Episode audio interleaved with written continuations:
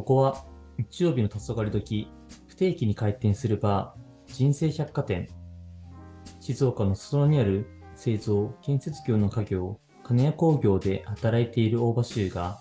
自分のサイズで生きている20代、30代のゲストを迎え、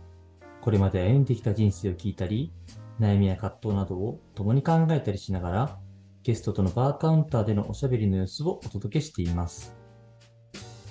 9月10日日曜日、日曜の黄昏時、皆さんいかがお過ごしでしょうか？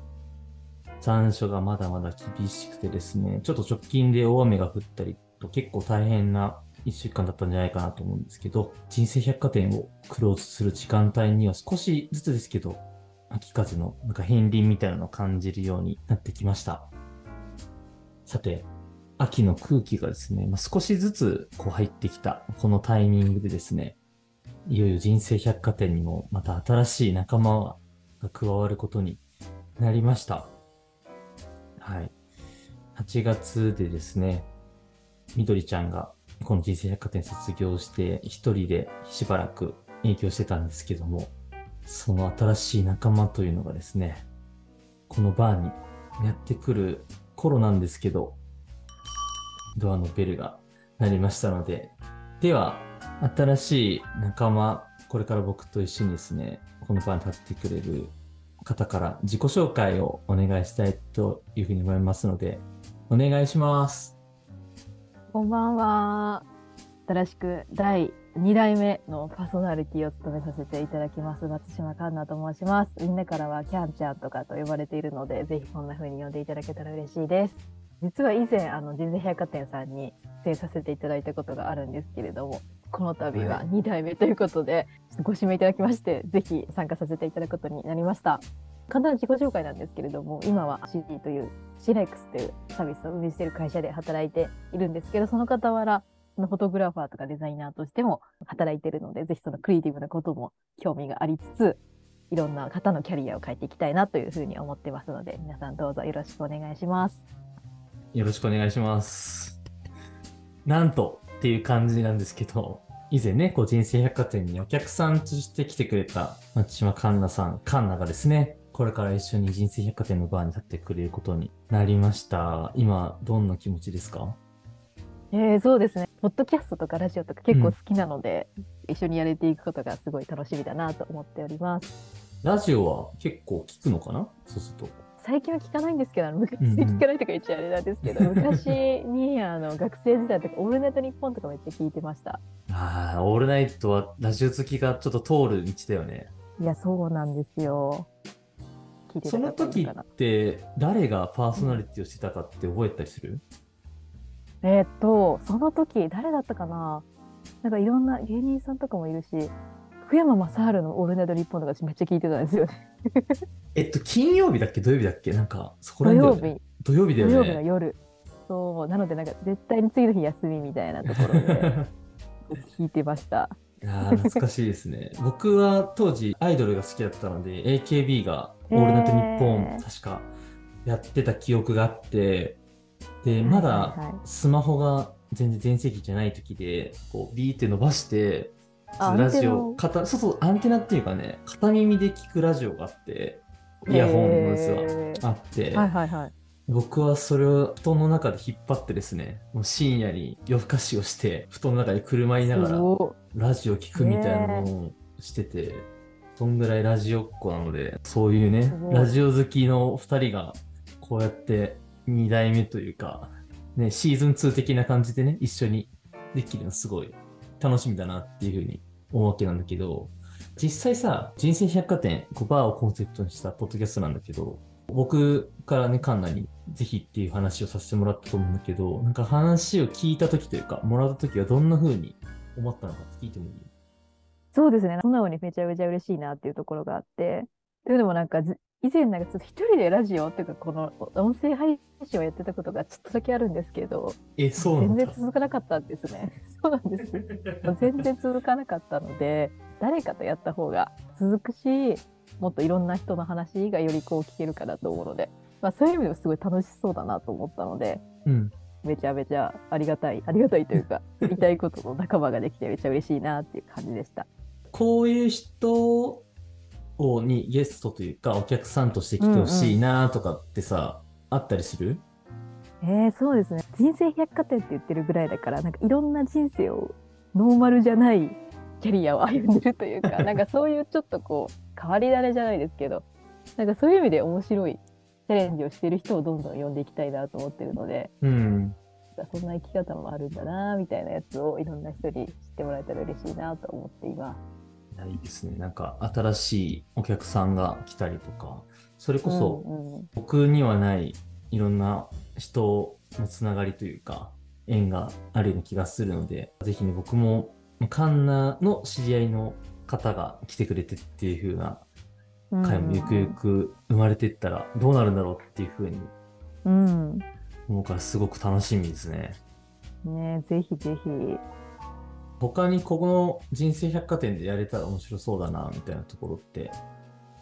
パッと思い浮かんでたら聞いてもいいですか？そうですね。シュウ君もすでに言ってくれてると思うんだけど、なんか他のポッドキャストさんとのコラボをやっぱ積極的にやってみたいなと思ってて、うんうんうん。私が今受講してるあの企画飯っていう講座があるんですけど、はいはい本日だったはい。りしますか？聞いたことあります。ある？ある、ありますよフリーライターのこう安倍さん、安倍幸太郎さんという方が主催している講座なんですけど、うん。受講生とか卒業生の方もうなんかこうラジオやってる方とかもいるからなんかそういうところとかともちょっとコラボしてみたらちょっと面白そうだなと思っています。そうですね。なんかコラボってすごく新しい風が入ってくるような気がうんするし、ねお互いのポッドキャスト、まあポッドキャストすごくハードルが低く、ラジオとかね、音声配信始められるいいツールだなっていうふうに思ってるからこそ、このポッドキャストを通じて交流ができたりとか、うん最高だなと思う。ね。ねなんかそういうそれぞれの新しいきっかけをなんかねうん。埋めたらいいかなと思ったりします。僕自身も人生百貨店ってすごく面白い企画というか、面白い番組だなと、自分の中で思えてるからすごく続けられてるような気がするんだけど、まあ、それこそうんうんうんう、ん。ねなんかリアル人生百貨店みたいな感じで、うんうん。こうね、バーをコンセプトにしたラジオ番組が本当にできてますみたいな感じで、二人でね、なんかバーに立てたら面白いなとか、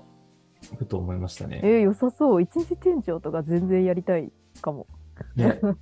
なんか実際にこう、お便りでなんか人生相談が来たりとか、それにみんなで答えたりみたいな。うん、なんか本当になんかバーを開店してさ実際のご相談に乗るとか、うんうんいろんな人を、まあ、ゲストとしても呼んでみるみたいなのはめちゃくちゃありだなと思ってます。いやー、そうですね。なんか本当にその可能性が本当に広がるなっていうふうに思うんだけど、逆になんか僕に聞きたいこととか ありますか？えこの人生百貨店うん。を作ったきっかけ、は絶対初回で言ってると思うんですけど改めてちょっと聞いてみたいなと思って。はい。なんか作ったきっかけとかあとこうやってる上での自分的なモチベーションというかこれがあるからこそやっぱ続けてられるみたいなことあるのかな？人生百貨店を始めたきっかけは、うん去年の12月にスタートしたんだけど、この人生百貨店がパッと思い浮かんだ時が結構自分の中で少し加工気味のタイミングで、仕事も結構大変で、まあ、プライベート的にもちょっと大変な時期っていう、うんなんかちょっとダブルパンチ的なところで、なかなか浮上しきれないモヤモヤみたいなところを、うん。まあ、講師ともにっていうのかな感じてたんだけど、そういう時に、ふと、こういう浮上できないモヤモヤだったりとか、キャリアでのうんうん悩みとか、そういったものって、みんなどういうふうに立ち向かってるんだろうみたいな、ふと思ったんだよね。うんうんうんうんうんそこに寄り添うというか、うんそういう悩みとか葛藤とか、新しい挑戦がしたいみたいなところに対して、まあ向き合ってるというか、同世代の思いをちょっと知りたいなと思って、うんうんうんある種自分を結構等身大のリスナーに、まあ、例えてというか、だったり、まあ新卒の時に僕もどうしてこのキャリアを選んだんだろうみたいな感じで悩んだ時があったので、うんうんそういう新卒のなんか社会人向けに何か後押しできたりとかする、寄り添えたりするものが作れたらなって思って、浮かんだのがその人生百貨店の構想だったっていう。うんところなんすごいね。なんて言うんだろう。なんか自分だけでさ、こう、とどめるんじゃなくて、こう、いろんな人にもきっかけになるようにっていうので、コンテンツにするのがすごいさすがだなと思って。うん、ね、ななんんか。悩みそうな、うん特定の人に相談して終えることだってできると思うんだけど。ああ、そうだね。でも、ラジオが根本好きだったっていうところもまあうんうんだし、まあ自分だけにそれとどめてもいいんだけどさ、でも、うんうんうん。自分と結構同じ境遇だったりとかさ、あ、なんかその悩み共感できますみたいなうんうんうん人に全然違う時なんだけど出会ったことがあって、うんうんうんうん。あのこの放送だったりとか、自分の姿をきっかけにちょっとね、気持ちが楽になりましたとか、うんうんなんか立ち向かうきっかけになりましたみたいな形になったら、うんうんうん。もちろん自分のもやもやした気持ちが少し晴れるかもしれないしさ、聞いてくれた人が晴れやかになったりとか、ね、ゲストの人がなんかふとした問いかけに対して発した言葉で自分の思いに気づけたりみたいな感じで、みんなにとっていい時間になればいいなっていううん願いみたいなところはうんうん。あったよね、どっかで。え。ー、いやーそれがなんかすごいいいなと思っていやいやいや、でも僕もこんな偉そうなこと言ってますけど、一人でラジオ配信したことがあったんだけど、うん全然繋がらなくて、やっぱり。いやね本当に難しいよねここの継続みたいなところってそう。ね、本当自分一人で継続できることもあるんだけどさ、なかなか人を巻き込みながらじゃないとできないみたいなところもあるよね。うんうんいややっぱ何事もそうだと思う。もうなんかこういうラジオに限らず本当に全部個人でやろうと思ってることは同じ目標とか思ってる人をどうなんかいかに巻き込めるかが、ね、継続したりとかそれこそ結果を出せる出すための鍵なのかなって私は最近めっちゃ思ってます。その巻き込むためにさ、どういう工夫というかさ、うん。うんうんなんか意識してることとかあったりする意識してること？そうだなぁでもなるべく自分と波長が合いそうとかかつなんかやりたいことが同じそうなコミュニティに結構顔を出し続けるというかへー。し続けるとか探し続けるのが結構大事かなって思ってて。そしたらやっぱ自然とやっぱに自分と似ててやりたいことが一緒でみたいな人って結構見つかりやすいからそれで最近私は結構そういう軸やりたいことを実現していけてるなっていう気がしてます。まあ、そこの軸が近い人の方が、うんコミュニケーションもすごいしやすいだろうし、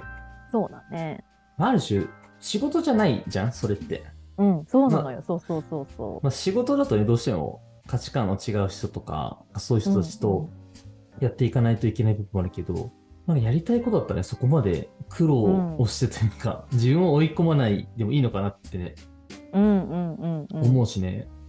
そうなんだよね。だからなんか全然自分が楽しめる条件みたうんいなうんうんなんか自分の中で洗い出しておけるといいのかなとかって思っていたりする。うーん、大事だね。その自分の中での洗い出しって、うんうんうん。まあ簡単なようでちょっと難しいとかめんどくさかったりするもんね。習慣的にはなんかあったりするの？そういう誰かとやる時とかの。結構見てるんじゃね観察してるというか、ああ、よく知ってるよね。なんかいろんな人のあれこれ、あれこれというかなんか、人脈もそうだし、本当にいろんな人の情報をよく知ってるなと思ってて。そうだね、なんか覚えとくってことかなと観察して、うんうんその人って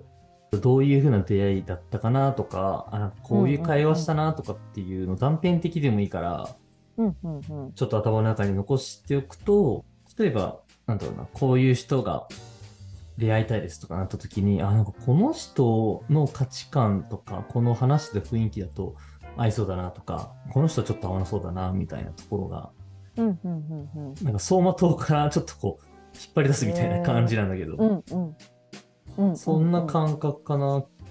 すごいね。なんかそれじゃ結構記憶してるってこと？こう、自分の中の。う。ん記憶してるかな。やっぱさ、出会ったのに忘れちゃうっていうのがすごく自分の中でもったいないって気持ちが強くて、だからあんまり、なんだろう、とりあえずさ、Facebook 交換しましょうとか昔よくあったりしたんだけど、それが最近すごいなくなって、やっぱりうん。できるだけこう今つながってるだけでも多いからこそしっかり関係性を作るだったり、なんかその人のことを知るみたいなところをすごくうんうん意識して巻き込む時は巻き込むというかなんか誘うみたいな感じかなもうちょっとライトな感じ、はいはいはいはいなるほど。すごいな。こうやってね、巻き込んだ結果のアウトプットが結構、しゅうくんで、こうラジオだったりとか、うんノートとかにもよく書いてるイメージがすごいある。あーでもアウトプットの形がね人それぞれなのかなと僕はラジオとかノートだけど、まあカンナはそれこそ写真？で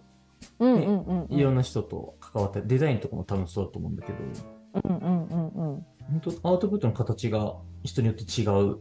けど、そこの一つ一つの作品というかものにうんうんうん。いろんな人が結びついてるっていう風なところで、うんうんうん。そうだよね。確かに確かに。だから人それぞれね。全然違うんだよね、そのアウトプットの仕方というかうんうんうんうん。人との関わり巻き込みそうそうそうなんかそこのきっかけというかうん。きっかけから始まって結びみたいなところが違う二人だなと思ってうんうんうんうん。確かにね、そこは似てるようだけど違うよね、やっぱり。そうだねやっぱ完全に一緒ではないかなって思ううんうん。めっちゃ思います。